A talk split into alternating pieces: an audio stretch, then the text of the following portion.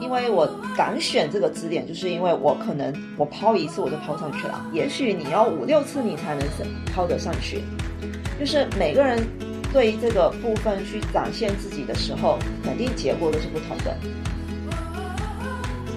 我们面对的攀爬的这个树，它是有生命的，那我们人也是有生命的。在攀爬的过程中，我们是近距离、亲密的去接触到这个树木本身的。所以呢，到树上去，你在一些比较刁钻的位置，反而男生他去不了。那这个时候就是女生大显身手的时候。中国女孩是一档对谈类播客，每期邀请一位有意思的中国女孩来讲述自己的人生故事和经验。我们希望用生命影响生命，让大家看到人生的可能性。今天我们邀请到的呢，是一位非常特别的嘉宾燕玲，她是中国大陆第一位女子攀树专家。就讲到攀树这个职业，我们一开始也很震惊，就是不知道有这样子的职业，就竟然攀树可以作为一个就专业的一个方向去发展。所以，我们今天就很开心的来请燕玲跟我们大家分享一下一个真正的树上飞人的生活是怎么样的。欢迎，欢迎，Hello，大家好。那燕玲跟大家打个招呼吧。嗯，大家好，我是燕玲，是，对，就是玩攀树，完成了自己的职业。对，你能大概讲一下，就是呃之前的经历，然后是怎么样成为一个专业的攀树的专家吗？就我跟攀树冥冥之中有一些牵引在里面，然后因为现在回头看才发现，哎，其实已经有这么多的巧合的部分。然后其实潘树他进入中国大陆的年时间是在二零一二年，然后二零一二年是我正式跨入大学的这一年。就正好完成高考，然后步入大学。然后我上了这所大学，又正好是把这个项目引进中国大陆的学校。对，但是呢，我是在真正接触到攀树是在二零一五年，就是我已经大三了。对，那在这期间，就是一二年到一五年，其实我是知道学校有个攀树课这样。但是我一直没有去真正的去接触到，那到一五年下半学期的时候，才真正的接触到这个攀树这这个项目。因为当时在带这个课程的一位郑达雄老师，我们在一三年的时候有因为定向越野这个项目有接触到，所以认识，然后他又执教这个攀树课。那我是在一五年。就就那一天，他们在上攀树课的时候，我路过，然后他看到了，就跟我打招呼。所以那一下我才看到，哦，他们在上攀树课是这样子的画面，不然以前都没有想说，哎，呃，去接触啊，或者是去看一下。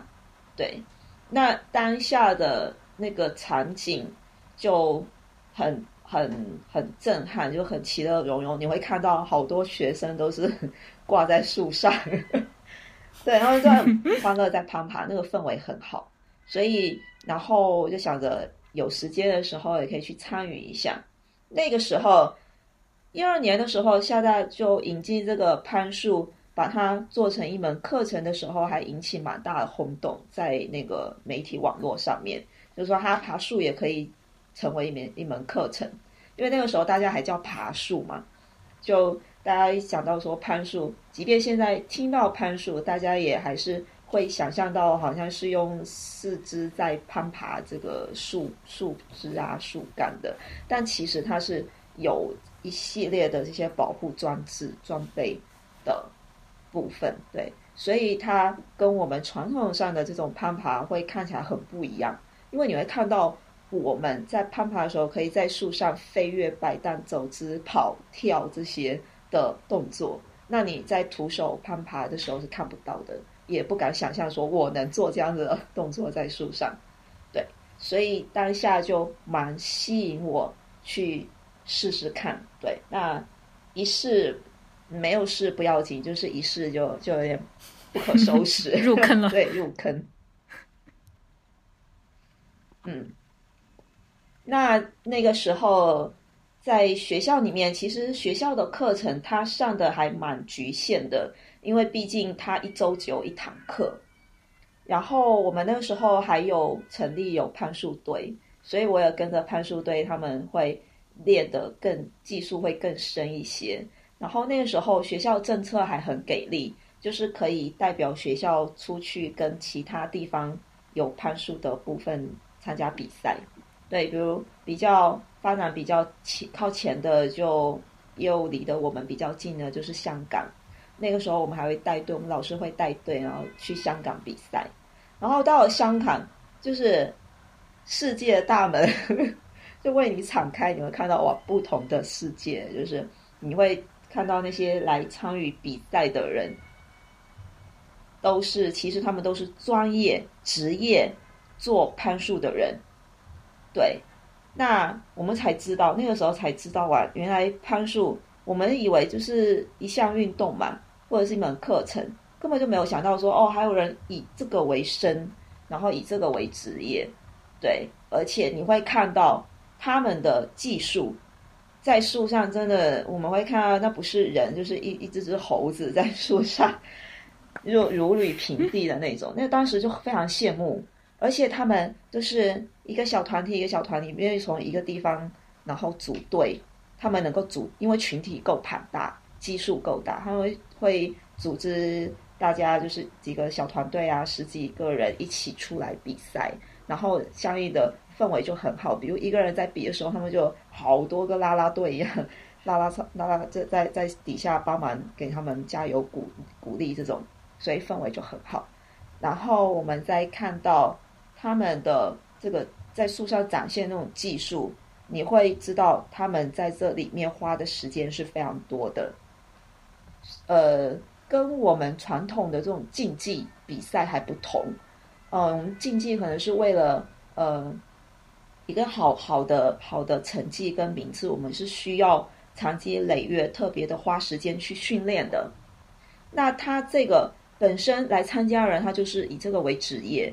他其实没有为了训练的目的去参与这个，他每天其实，在工作当中他就已经接触足够多的这个攀树了，所以他在树上的这种技术不是说特意训练出来的，他这个就是日积月累的经验的累积，然后达到会摸索到一系列的这种诀窍或者是技术的要点啊这些的，对，而且他们呢。在比赛的时候，其实我们几个比赛的项目呢，它比起来就是不是仅仅比速度，以为就是攀树好像就是从底下向上攀，然后谁越快就赢了。但其实它是好多个技术层面的一个综合的评估，它有比比速度的，然后有比技巧的，有比你路线设计的。对，有时候你的技巧可能你的技术会高于其他人，但是。你在路线设计方面如果弱一点的话，就未必能够取得嗯拔尖的成绩。这样，所以你会看到当下就会有有他们会在沟通，会在交流这个这个这个项目怎么比啊？我我打算怎么比？他们都会毫无保留，就是会会分享你他各自的这种这种呃想法。对，这个在因为我以前从小学就开始练田径了，所以。比赛也是从小比到大，只是项目不同而已。那我们在比赛的时候，其实就啊，嗯，因为其他人除你以外的其他倒刺山的人，其实都是对手的。我们是没有这种沟通交流的这种这种这种画面的，你会看到。但是你要在同样是比赛，那攀树比赛又跟其他项目的比赛，就是让我感觉很不同，跟以前接触的这种项。赛事的项目就是不同，就大家就会很很很比较开放式的，就是在沟通跟交流，甚至你问其他人，就是这个部分可以怎样选，怎样的方法会更好去处理，他们都会很开心的告诉你，即便那个就是他使用的方法哦。对，嗯，就竞技性没有那么强，或者说竞争的那种。激烈程度没有像别的竞技运动那么强，其实他强也是很强的，毕竟大家都是想得到名次的，因为是比赛嘛。对，那只是因为可能站在的程度是不一样的，就是层次上面。就比如，呃，我把我的想法告诉你，但其实未必这个方式是适合你的，或者是未必能未未必未必说，呃，这样子做你就真的是能取得个好好的名次的，因为呃，比如说我我我要选这个这个支点，我我因为我敢选这个支点，就是因为我可能我抛一次我就抛上去了。但是如果你接受，你也去选这个点，也许你要五六次你才能上抛得上去。就是每个人对这个部分去展现自己的时候，肯定结果都是不同的。对，所以足够厉害的人，其实他是不去不会去在意说，哦，我要隐藏我自己的一些方法，或者是这个部分。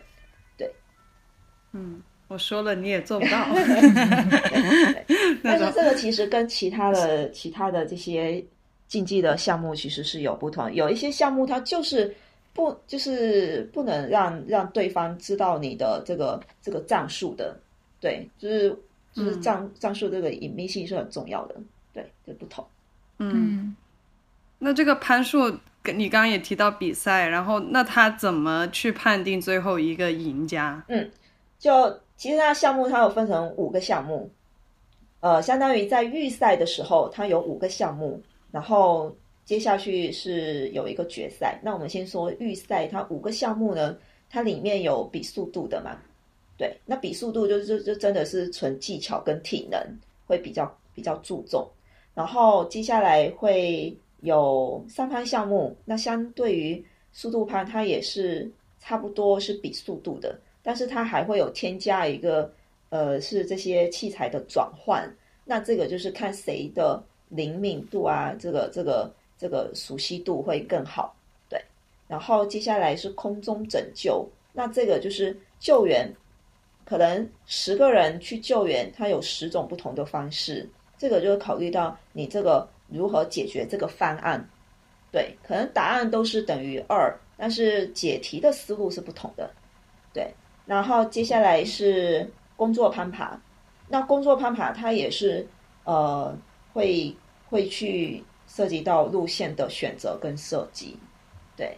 那再来就是投掷豆袋，就是回归到最初你怎么去架设那个绳子的前面的部分，就是你要先去抛嘛，抛绳子，对。那这个也是一个项目，对。那那个精准度，就每个人。的站位是不同的，就是我站在这个东南面，比如说呃呃十二点钟方向或者两点钟方向，我能抛得进。但是我我对于我来说，我可能要站在四点钟方向，我才能抛得进。就每个人就不同，对，然后选择的战术站位都不同，嗯嗯，明白，嗯。所以你刚刚是参加完香港那一场比赛，看完这么多大佬高手之后，你就觉得你要迈向成为一名专业的攀树专家吗？那那个时候倒是还没有啦，只是很憧憬这样子的的的生活，呃，因为没有看过，然后又看到之后又那么吸引人，所以那个时候就在想，因为也大三了，那也面临着一个比如说职业的规划跟选择。对，那其实那个时候还没有很大胆，因为毕竟，呃，以前吧，就是比较保守的，啊，就比较小女生，就就不会说冲太太冲劲的这种。对，那那个时候就想着说，我还没有考虑好说自己想要做什么，就想着不然先考研，然后。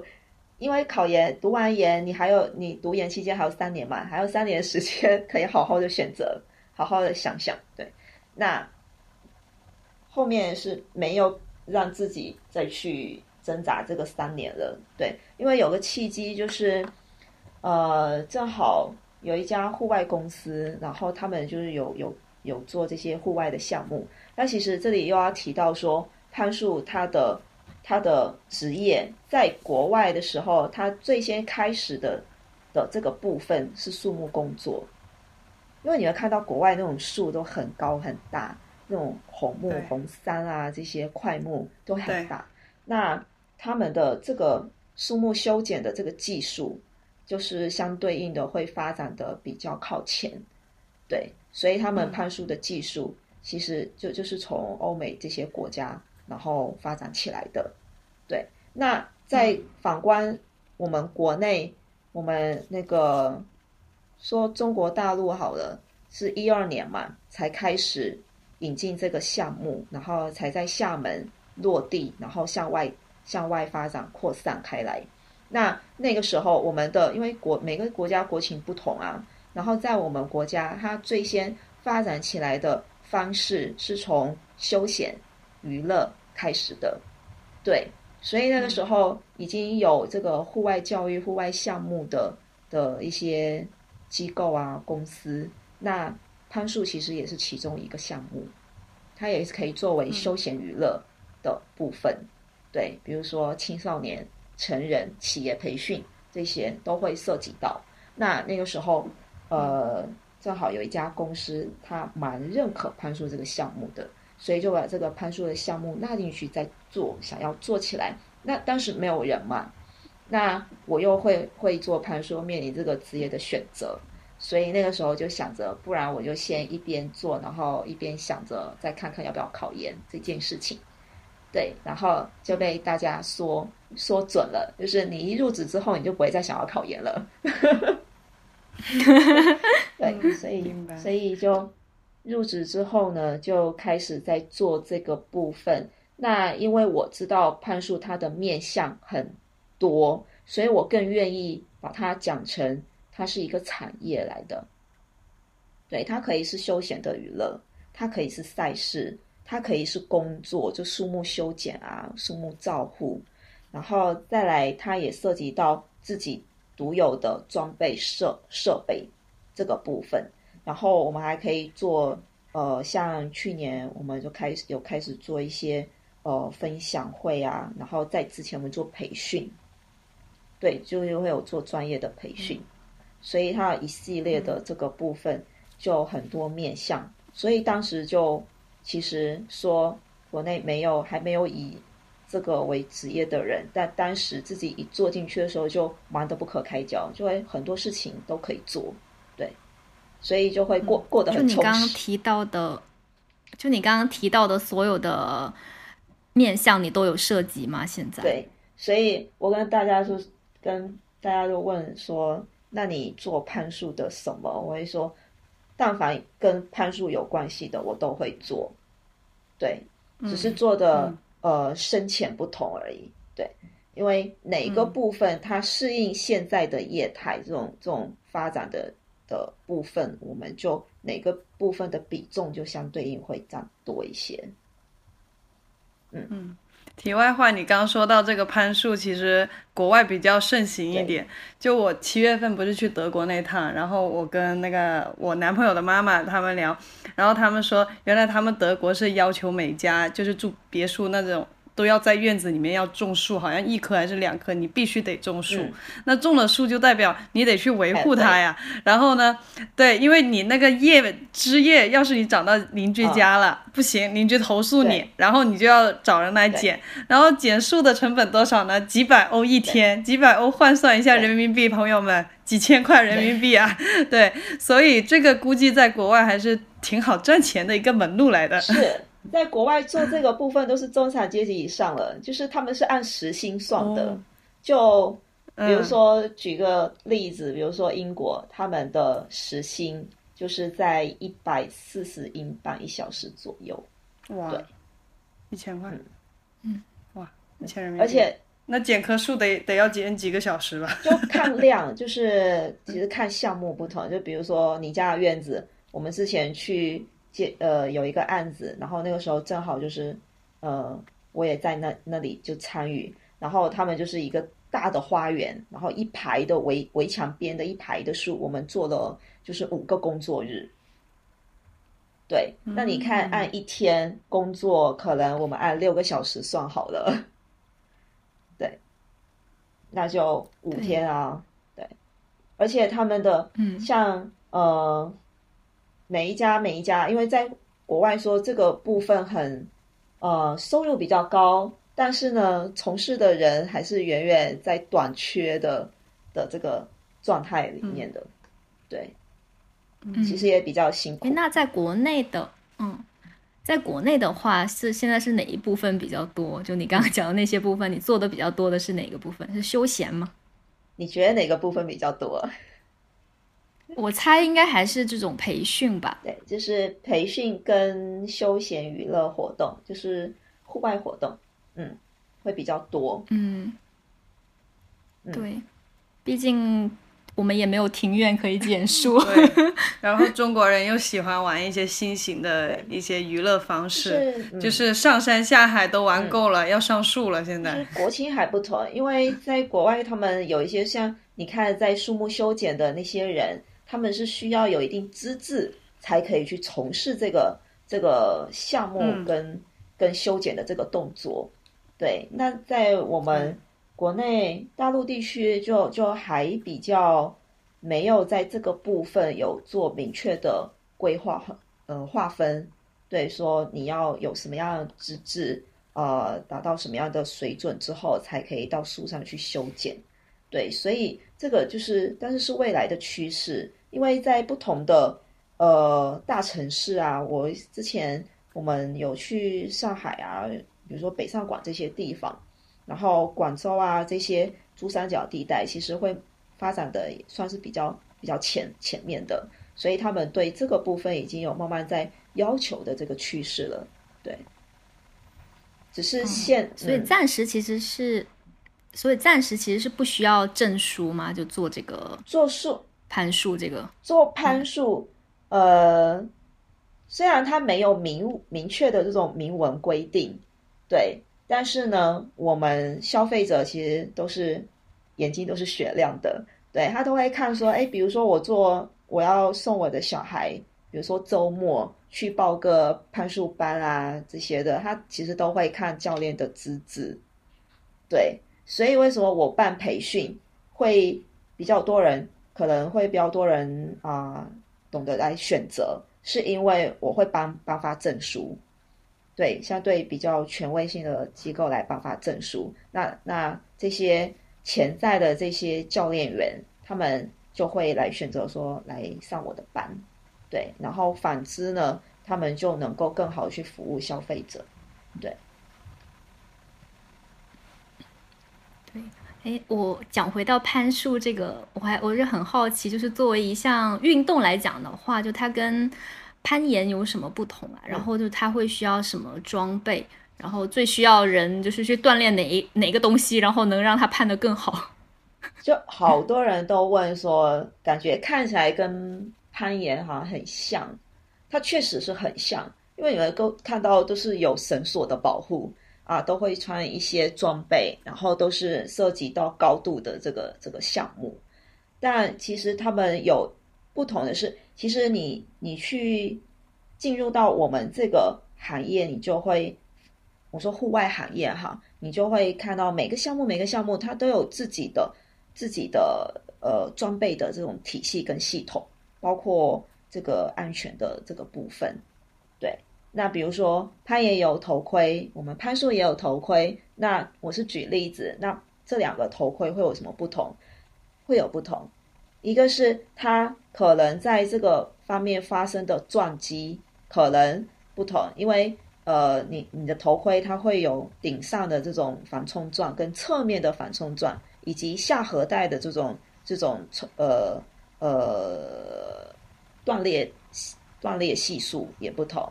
然后我们攀树呢，它可能的遵循的这个的这个规范可能是 AMSI。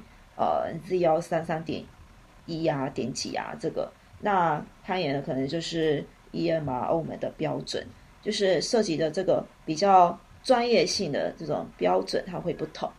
对，那绳索也一样的，比如说攀岩的绳子，它比较细，一般呢可能十十点五甚至更细的都会有。那攀树呢，十跟十点五都很少见，比较少用了。那也也会有，也会有，只是在我们休闲娱乐里面会比较粗一些，因为比较好抓握。对，所以你会看到十一点五会比较多，然后它的延展性啊这些，呃，是是这个动力绳还是静力绳，这些都都有不不一样。对，因为在攀树里面，承重的这些绳子它都是偏静力的，它没有动力绳。对，那攀岩就不同，就有对，所以呃，讲细一点的部分，它就是区别会很大。那在在我们呃普通人来玩这个的时候，更多体验到它的不同，是从这种感官上面的这种体验，就体感上面来来感受的会比较比较比较深刻一些。对，那攀岩其实它面对的这个部分，以及攀攀树它面对的这个受体其实是不同。那攀树也就是攀真正的树。啊，我我我这么，我经常就是说，我们面对的攀爬的这个树，它是有生命的。对，那我们人也是有生命的。那其实我们跟他们、跟这个树在攀爬的过程中，我们是近距离、亲密的去接触到这个树木本身的。这个在我们平常是不太有什么机会去。你你会去抱一棵大树吗？没事的时候，你也不会没事的时候老老是抬头看。看一棵树，说：“哎，这棵树长得怎么样？哎，这棵树哪里有伤口？或者是这棵树，呃，叶子突然变黄了，或者是这一个枝丫枯掉了？你平常是不会这样子去去去观察，会去博到你的注意力的。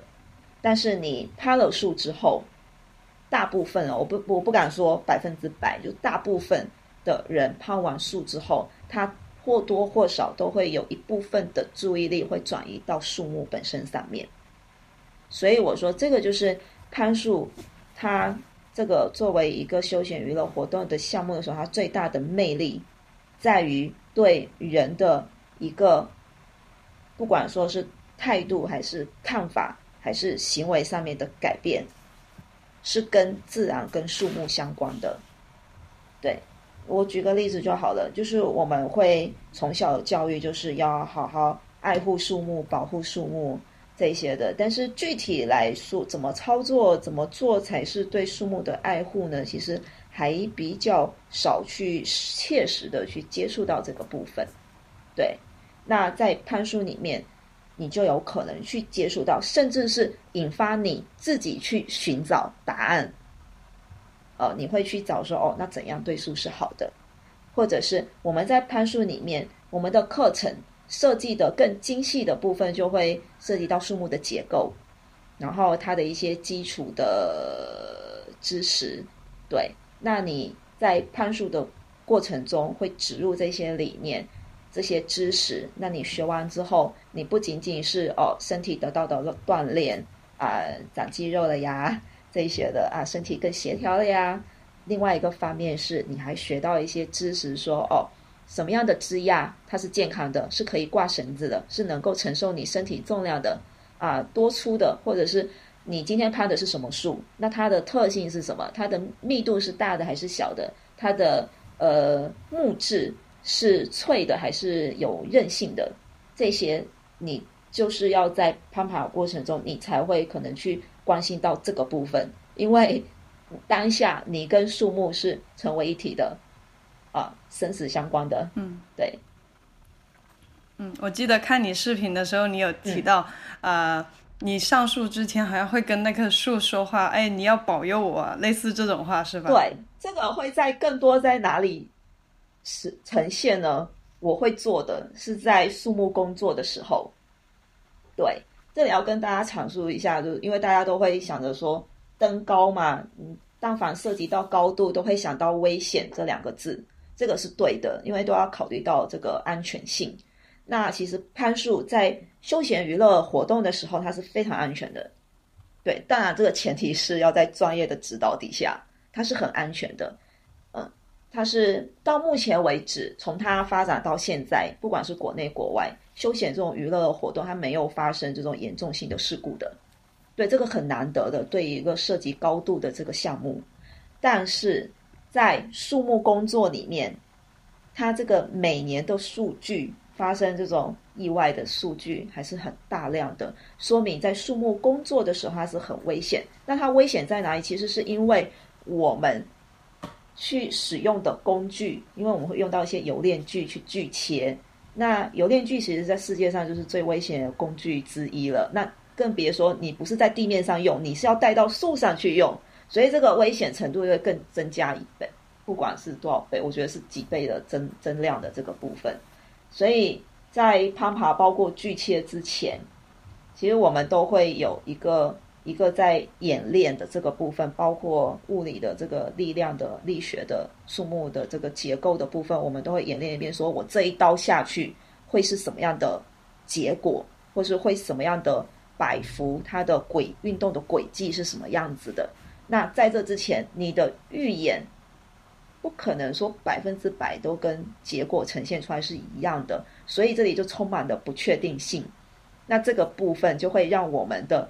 体感上面的危险性会几倍的增长，所以呢，就会很虔诚的这个时候，给一方面是在心理上自我的说服，跟跟啊跟自己的恐惧做斗争，对，因为到在危险性的时候，你肯定是会有恐惧的，对，那这个时候恐惧就不仅仅是来自于高度了，对，还有对一个未知的这种恐惧。嗯，那这个时候，我们多少，我我我我是会很虔诚的在心里默念的，对。那这个时候其实有个好处，也是增加了我们的这种敏感度，就是你的五官、你的心思的这种敏感，任何的一丝的这种变化，或是你你是会当下是会放大，是能够帮助你去看见的。对哎，那你有碰到过就特别危险的时候吗？就这么多年攀树下来，有的。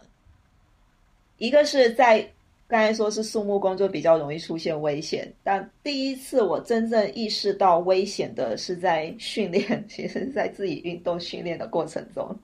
对，这个在其他地方呃分享的时候我有说到，就是因为一个是技术还不是那么的纯熟，对，还有一个是。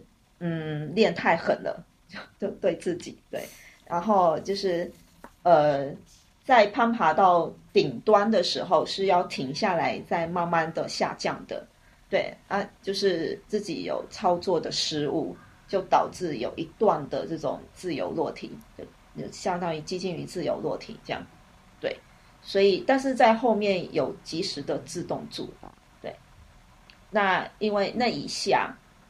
就是真的说说危险是真的很危险。如果它没有自动住的话，就就真的就是下来。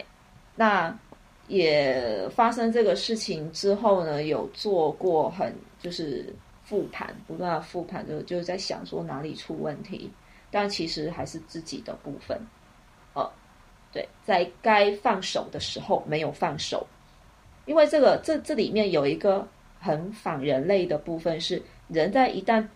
紧危险的时刻，你我们人第一个反应是抓握住什么东西，身边的哪怕是个稻草，你都会去抓住它的，真的。对对，但是呢，在当下那个不是一根稻草，是个绳结，对我就把它抓得紧紧的。其实我那个时候放手，它那个绳结就是会产生足够的摩擦力嘛，然后跟重力是相反的方向，然后能够自动住你。但是我就感觉它在那个时候就感觉会滑动，其实是我的手还没有来得及离开，在在我还没来得及离开的时候，我就预示到有危险，然后反而就更加的抓紧它。完了，那一抓就相当于给那个绳结施加了我这个身体的重力，把它往下推。对，所以我是自己把自己往下拉着走的。嗯，那为什么到后面自动住了呢？是因为我的手磨得太疼了，我就想着，算了，放弃了，我就我就把手放开了。结果呢，自动住了。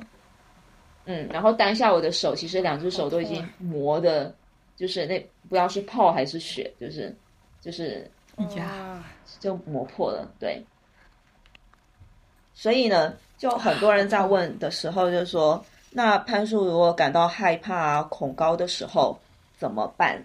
那当下其实有一个就是说服自己，那你你不能硬说服，就说这个攀树是安全，是安全，是安全的。你这么默默念十十遍、一百遍，你可能都没有办法真正说服自己。那你要做的是，你要去了解它。比如说，我要了解，哎，这棵树是什么树？它是不是健康的？哎，我挂的支点它是足够结实的，还是太脆弱了？然后我的装备是专业的吗？还是一些呃三无的产品？然后。再来一个是我的技术怎么样？我今天的状态，我本人的状态怎么样？你不要说我今天好像有点累、发欢，然后嗯，感觉没有力气，但是我又想坚持坚持啊，这个时候就不要坚持了。对，这个时候如果想要休息，就是要休息为主。对，就是好多个面向，你要自我的评估之后，你再去做这件事情，它就会是安全的。嗯，所以破破除恐惧也是有办法的。对。是有几个你要去分析你的恐惧的来源是哪里？对，如果是高度，那你就对周围的一般高度的恐惧是周围的环境给到你的。对，那你就要从器材的部分，从树木的部分来进行去啊充分的分析。对，然后分析的结果告诉你都是安全的。那你又为什么要害怕呢？因为几个可能影响的因素都是安全的了。那再加上你对自我评估，你今天的状态很好，哎，你的技术已经练了很多次，很纯熟了。那你这个时候，我就会问自己：那我还害怕什么？那我就应该要很信任我现在的这个状态环境。对，那这个时候你的恐惧其实会被战胜掉一大半了。哎，你在做培训过程中，就是第一次攀爬的这种学员，就是恐惧是大多数人都会有的吗？对，对，会经常遇到学员，就是因为我们一开始第一天、第二天，其实内容相对应的比较的基础，然后大家都会很开心，攀得很开心，然后技术也会比较基础，就会很很快的能够掌握，对。那第三天、第四天，接下去会难度会加深，然后他们的也有能力攀到更高的地方。那这个时候，恐惧一般就会在这个点会密集的出现。呃，有人会抱在树上不敢动，他就突然间觉得有点害怕。对，那当当他说到有点害怕的这个有点，这个时候其实已经不止有点了，应该 就很已经有点，已经挺怕的了。他才会说出来，对。那这个时候，你就会要让他有一个熟悉的过程，对。如果他不是说啊抖到这个这个身体的这个反应很大的时候，你就鼓励他在那个位置啊多待一会儿，不要急着说再继续攀，或者是急着下来。对，你会看，你会让他说，你如果还能。还能在这个位置待一会儿的话，你多待一会儿，对，看看这个时间的不同会会不会给你带来一些不一样的这个变化，对，让他自我去去感受，然后再加上，因为一般恐高的时候你都会抱着树，哎，这个时候我们就会正好把这个树木的部分把它放大到给他看，你就抱着树，嗯嗯，你抱着树，然后你先不要动。先不要再继续攀，然后待一会儿。对，你可以与树对话。嗯，这个时候，对，你可以听听身边的这些虫鸣鸟叫、这些风声啊，人流过的声音、车开过的声音啊，就是引导他们去去做这样的事情。还有一个好处就是转移注意力，不要一直专注在我好害怕、我好害怕这件事情上。对，那因为我们培训它是时间持持续的是比较久的，对它。是五天的这个过程，基本上五天完了之后，他他们都会很大的感受到，哎，特特别是在第五天，一个是嗯，经过五天了嘛，会有一个舍舍不得，还有一个是他会看到自身的变化，就会觉得，哎，为什么到第五天我觉得没有前两天累了？对，然后一般挑战高度都会在第五天，他们都会爬得很高，对，嗯嗯。嗯。因为我之前也试过攀岩，就是爬上去的时候是手脚并用嘛，其实很多平时没有用到的肌肉都是突然之间哇都要扯上去，而且攀岩那些姿势也是奇奇很奇怪，就是你明明左手右手就还得交叉，然后那个腿一个高一个低，我相信树木其实也。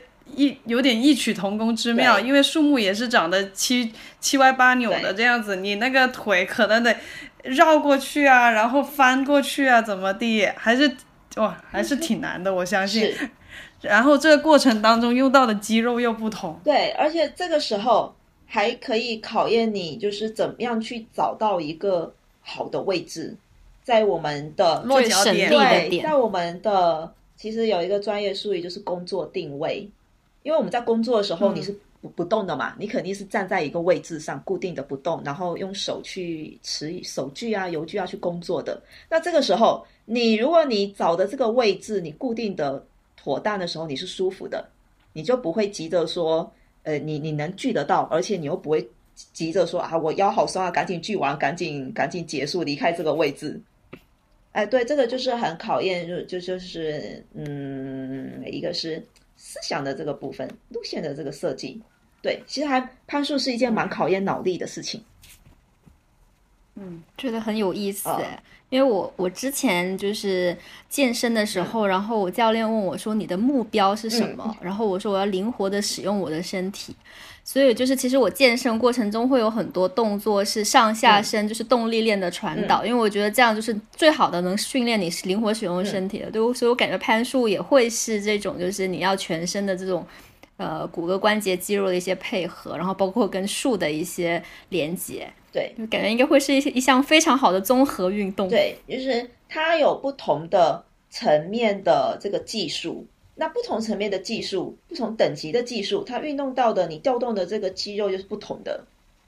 对，那你学会了调动这一部分的肌肉之后，反观你去做其他的项目，同样是调动这个部分的肌肉，你就比其他人更容易去调动起来，因为你用过。对，所以这个其实其他的项目都是相通的。对你做的这个项目，你调动到了这个部分，但前提是你要做对。你要知道哦，这个部分运用到了哪一部分的肌肉？对，那你以后再运用到相同的这个部分，就很容易去调动这个部分。嗯嗯，很有意思。那我还想问一下，燕玲，你们是什么树都可以攀吗？还是有特定的树种？这个好问题耶。我们当然希望什么样的树都能够攀。对，那其实一个大前提，它得是健康的树。对，嗯，那不要被白蚁住了。对，它得是健康的树。然后呢，我们会不会遇到不健康的树？当然，在树木工作里面，树不是我们选的，是当下，其实是我们修剪。还有一个，我经常说，我们对城市里面，我们对树的修剪，其实是为了满足人类的需求。对，那这个时候，人类对这棵树有了需求，在。到我们手上的时候，是我们不可选的。我不可能说这棵树太丑了，或者是太不健康了，我我我我不想接。对，但是有的时候这个案子来了，我们接了，我们就得去处理它。那我们就要去攀攀到树上去。对，所以呢，一个是，嗯，刚刚讲说，一个是树，健康对健康的树，然后。有你你你可选择，如果你是在休闲的时候，你肯定是想要攀一棵高大的，呃，枝条比较壮阔的、比较开的这些呃树木。对，那不健康的树，我们也是会评估我们能不能攀。其实它是有一一系列的这个体系的，比如说我刚刚有提到说，哎，它的结构是不是结实的这个部分。然后它有没有病虫害？还有一个是它现在是老树还是年轻的树还是小树？我们不会说一个成年人去拍一棵小树苗，对，就是这个是树的健康与否的部分。然后还有一个是，嗯，还有一些大家有时候就会问那种嗯，棕榈树能不能攀，就是比较笔直的、光滑的，没什么枝桠的。那棕榈树确实是一个比较经典的的树种，来问这个问题。那我我可以很肯定的告诉你，可以攀，它可以攀。那攀爬的运用的技术会不同，甚至它在不同的需求下面，我们会用不同的方式去攀它。比如这棵棕榈树要被移除了。那我们就会采用脚上会穿一种类似有钉子的鞋，去踩，一步一步踩上去这样子的攀爬方式。但这有一个结果是对这个树的伤害是很大的，对，因为会会留下这些痕迹，而且是会扎进去的，嗯，对它树皮的部分会造成蛮大损害的。但所以这个是在要伐除的这个前提，如果不伐除。那这棵棕榈树，我们就会从中间去架设绳子。那这里又要提到说，棕榈树其实它的叶子是长在顶端嘛，最顶端，其实它中间是有一个中心点的。这个中心点就是它发芽的位置。那只要我们的绳子不去压到这个中心点，我们就可以挂绳。但一般这个中心点就是会被这个包包裹在里面的。中心的位置里程，所以一般绳子是不会去压到它的，所以我们可以很放心的去去挂绳子。嗯，这个是树种的不同，还有一些你会看到美丽异木棉有没有？它会开呃粉色的那个花，在厦门也是蛮常见的。嗯，还有一些呃木棉树，就是它的树皮是不是会长很多的刺？啊，比较经典的这个树就是会长很多刺。一般我们休闲娱乐可能就可以选择不攀，但是有时候我们工作遇到这样的树，我们也是会攀。包括每年我们夏天去那个植物园处理那个大叶南洋杉采果的这个部分，它就是连叶子它都是刺，它不仅仅是树皮，它连叶子枝条都是刺。那这个我们会攀会，只是我们会有特殊的装备，就是。用采用这些羊皮或牛皮的这个这个包裹住，对，嗯。我听得好入神呐，就是感觉他真的是对每一个树种都非常的了解，然后包括怎么去跟这个攀树做结合。你有没有想要攀的像他家亲戚一样？对，就像像亲戚或者像和一个一个很亲近的朋友的那种感觉。对，朋友是呃的属性是怎么样的，你都一一清二楚。对啊，因为几乎每天你都要接触到这些树啊，攀爬过的，要攀爬的这些树，对，嗯。想再请教你一个比较现实的问题，就刚刚专业性的问题我们理解了，那现在就是呃，你现在目前从毕业之后做到现在的话，大概做了多久呀？我一六年毕业，到现在哦，那应该有七六七年了，七年左右。因为我在没有毕业之前，一五年接触到这个攀树之后，就一直没有变过，就是一直在从事这个部分，包括实习期啊这些的。嗯，明白。而且你哎，然后你刚刚也提过嘛，就是这个行业其实在中国来说还是一个比较新兴的行业。嗯，就现实的层面，这个这个工作挣钱的方式，对呀，就是还是 OK 的吗？对我们比较关心。目前来说是 OK 的啦，对，还是蛮 OK 的。对，因为刚刚说的几个面向你都去开展的话，其实生活上面的。部分是已经可以满足的，对。那再来就是怎样让这个基数的群体再去扩大，对。毕竟现在还是比较小众的。嗯，对。所以你主要你现在主要就是培训，然后还有做你刚刚讲到一些树木修整的这这两个部分是比较大的收入来源。呃，活动体验活动，对，活动，嗯嗯，可能这三大块会目前。比较多，嗯嗯，像这种呃修就树木修整，应该就是市政的一些项目嘛。嗯，市政园林啊，还有一些是游离在这个部分外的，比如说是居民家里啊自己，然后觉得比较等不及了，或者是对这个自家的这个树木要求比较高的，特别厦门还是蛮多这种大车进不去的地方。对，那这个部分是我们施展拳脚的地方。对，一般现在你看道路上，你应该是蛮常见，就是用高空吊车这些来操作。对对，那确实它很方便，一个是效率也会大大提高。但是你在这些比较狭窄的地方，你一旦车辆进不去，就没有办法。所以这个时候，它攀树的这个技术的的舞台，其实在这边会更大的体现。那你现在是相当于还在原来那个户外的公司吗？还是你自己呃新做了一个公司在做这些业务？我现在有有在有是自己的公司，然后在做这些业务。对，嗯，是哪一年开始的？正是从两年前啊，对，二一年差不多。对，因为嗯，因为。印象很深的时候，那个时候正好疫情啊，对，嗯，一九二零，然后到二一的时候，就正好决定要要自己来做这个部分。嗯嗯，哎，我突然间想到，为我们听众问一下，如果想体验一下这个爬树的话，是不是去厦门找你啊？可以来厦门找我，或者你可以。对，你可以分享一些可能比较有趣的一些项目啊、活动啊，就可以跟我们听众分享一下。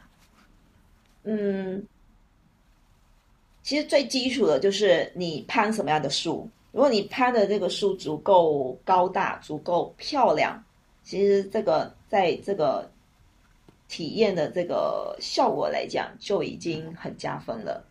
再来是它内容的这个丰富性。嗯，你会想象在树上，比如说最经典也比较吸引人的是你在树上过夜睡觉，你会你会有之前有过这样的想法吗？我在国看过国外的纪录片，有这种是吧？你看，迎着清晨的那一缕阳光照在脸上，然后就听着这个虫鸣鸟叫声醒来，再看到远处微微发光的这个阳光，太阳慢慢升起。哇，你会觉得很不可思议，你会觉得为什么当下大家工作啊，嗯，生活啊，压力还蛮大的，大家都会想要到乡村或者是到呃景区，或者去到山里面，想要逃离这个到这里这些地方去。那其实攀树其实就很好的来体现到这些的效果跟价值，而且你不需要跑到非常远的地方。是不是在城市里面就有蛮多这些树可以实现的？对，所以在近距离的地方就可以实现到哎，自我疗愈啊，啊，自我放松啊这个部分。对，那你可以做丛林间的溜索啊，从一棵树到另外一棵树，在我们还是先祖的时候，树上飞人，对我们还是先祖的时候，我们是生活在树上的。所以呢，这个部分我们身体里面的基因，这个攀爬的能力还是有的，是存在的，只是被覆盖掉，就变成我们的隐性的这个部分。那所以我们说，每个人他都有向上攀的这个冲劲，对，都有这个挑战的这个潜力跟这个特质在。所以呢，你如果做到这个部分，就会很刺激到你的这个各个感官啊，然后。也有助于你去释放自我，对，嗯，对，溜索那个特别好玩，对，我觉得我之前在清迈玩过，它是那种国呃也不叫国家森林公园，总在森林里面，然后呢，呃，我们玩了一个下午，在树上面溜了两三个小时，一棵大树溜到另外一个大树，还是山谷之间这样子溜过去，哇，好刺激，好好玩儿，然后最长那一段有四百米，就是你就。呜就过去了，好好玩。你那个可能还跨河流，对不对？有有有小有小溪，嗯，对对，然后好玩。大家如果想玩，可以到时候我们把呃燕宁的那个厦是在厦门的那个方式怎么去找到它？我到时候放到 show notes 里面吧。嗯，组队来吧。对，然后。对我真的是蛮想体验的，对，到时候那个如果听友有想去的话，可以跟我们一起组队。你不用一定要 跑到厦门啊，云南就有啊。你也在云南吗？没有，他在云南有弄了一个活动，对，一个项目。嗯，我们有学生也在云南，然后也在从事攀树这个部分。对，哦，所以其实像深圳这种城市，是不是比较难，就是去申请场地之类的？对，主要是场地这个部分会比较呃，可能局限到这个这个休闲这个项目的发展，对的开展。嗯，对，因为在一些公园啊，树比较好的地方，呃，要看能不能攀。嗯，让不让攀，这是这是一个比较现实的问题。嗯，明白。然后我记得你有提到过，就上次我们在微信聊嘛，你提到过，其实你很想组建就中国的女子攀树队。嗯，所以我也想请教一下，就是女生在攀树当中的优势和劣势分别是什么？我先说优优势好不好？就女生嘛，她其实。这个身体的构造上面一般都会比较小巧跟灵活，对，毕竟一般体重是就是摆在这里就会比男生要小要轻巧，所以呢，到树上去，你在一些比较刁钻的位置，反而男生他去不了，那这个时候就是女生大显身手的时候，对，所以一般我在团队里面去处理就是那种比较比较难的，对。那这个时候就是会充满了这种自豪感啊！这个时候得看我了，是吧？对，得得靠我了。对，那还有一个就是，我们还是女生，大多是心思比较敏捷的，所以在团队里面呢，就会就会有一个角色，就是嗯，相互的确认这个部分，大家反而会比较的依赖你。会比较信赖你，一个是呃，比如说树上的人员，他已经在树以树上的这个角度去制定这个这个方案，它的下法，它的操作方式是什么，然后再跟地面的，比如说跟我沟通，然后我会从地面上来来去验证一下他的这个这个方案是不是 OK 的，就是相互确认，对，然后大概一定要。上面他觉得上面的伙伴觉得没有问题，我我们树下的伙伴也觉得没有问题，那这个时候呃把握度就会比较高，嗯，所以劣势呢？劣势那就是绝对力量上啊，就嗯有一些链锯，它比如说超过导板超过十六英寸十六寸的时候，那那个那个。加满油的情况下就很重了，所以你要在双手提起来的情况下，在树上，然后又是一个在那个位置，如果又比较难受的时候，你提起那个链锯都有点难。更何况我们是要以一些比较准确的角度去锯切的，嗯，因为你去锯切到那些，你拿到比较大的链锯，就说明你要锯的树干直径比较大。你在锯切的时候，你还要增加额外的力量去压那个链锯的，所以这个时候你会感觉做不到，要么是手抖的不行，你锯切掉一个，你就觉得花费了大半的体力了。对，所以这个就是没有办法嘛，就绝对力量摆在这里。嗯，对。总结就是男女搭配干活不累。对，所以我们说说队伍就是要有男生跟女生一起的队伍才是比较全能性的。对，嗯，好呀，那呃，我们来到节目的最后，就是我们这个中国女孩的计划会进行四年，也希望说能跟我们的嘉宾啊，然后听众一起来成长。所以想问燕玲，就是你会跟四年后的自己说什么？四年后的自己，我还蛮想想过这个问题，但是我在想，前提是我一定是还在从事攀树这个项目的。对，其实还是得先给四年后的自己一个拥抱，因为是是，我会知道会很不容易。对，包括从以前到现在会不容易，但未来的路也不见得会轻多少。对，毕竟在前面我们相当于是铺路的那个人，所以你遇到的这些困难，嗯，没有一个很强大的基础去帮你面对跟解决的，这些都要靠自己。那既然我能够坚持到四年后，就说明，嗯，该抱抱自己。然后我也想 对对四年后的自己说，就是嗯，凡事就是多坚持，嗯，不管。未来就是会有多么大的成果，或者是怎么样去呈现，就是享受当下跟这个这个过程，对，就好了。嗯，对，其实我觉得人有一件就是能让自己投入的毕生的事业，我觉得是一个很幸福的事情。嗯，而且我还就非常你。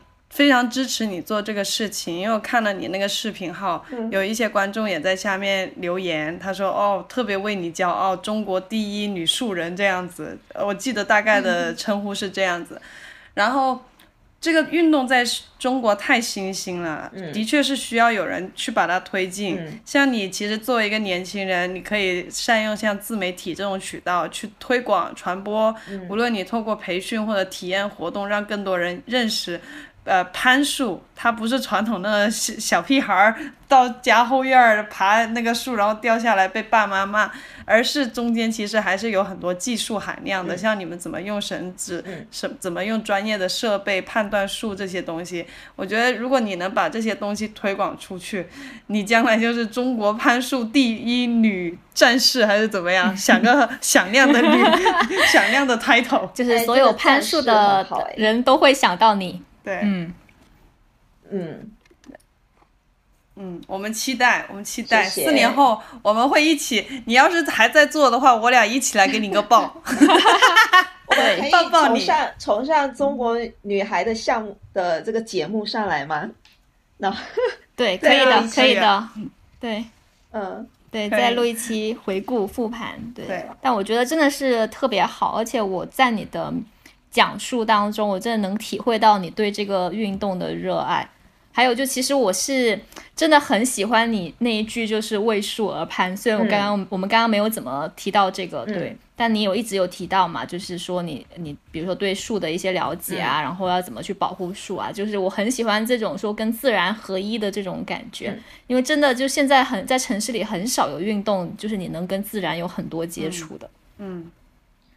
城市里面的树都是拿来装饰的，所以这个这个为树而攀，其实它后面也还有两个字是为人，所以中间是有一个双向的箭头的，就是为树为人。对，但它最后我们要升华到的，一定是到树这个本体上面去。对，因为。它源自于哪里？它最终还是要回归到它的本源上面，就是树木照护上。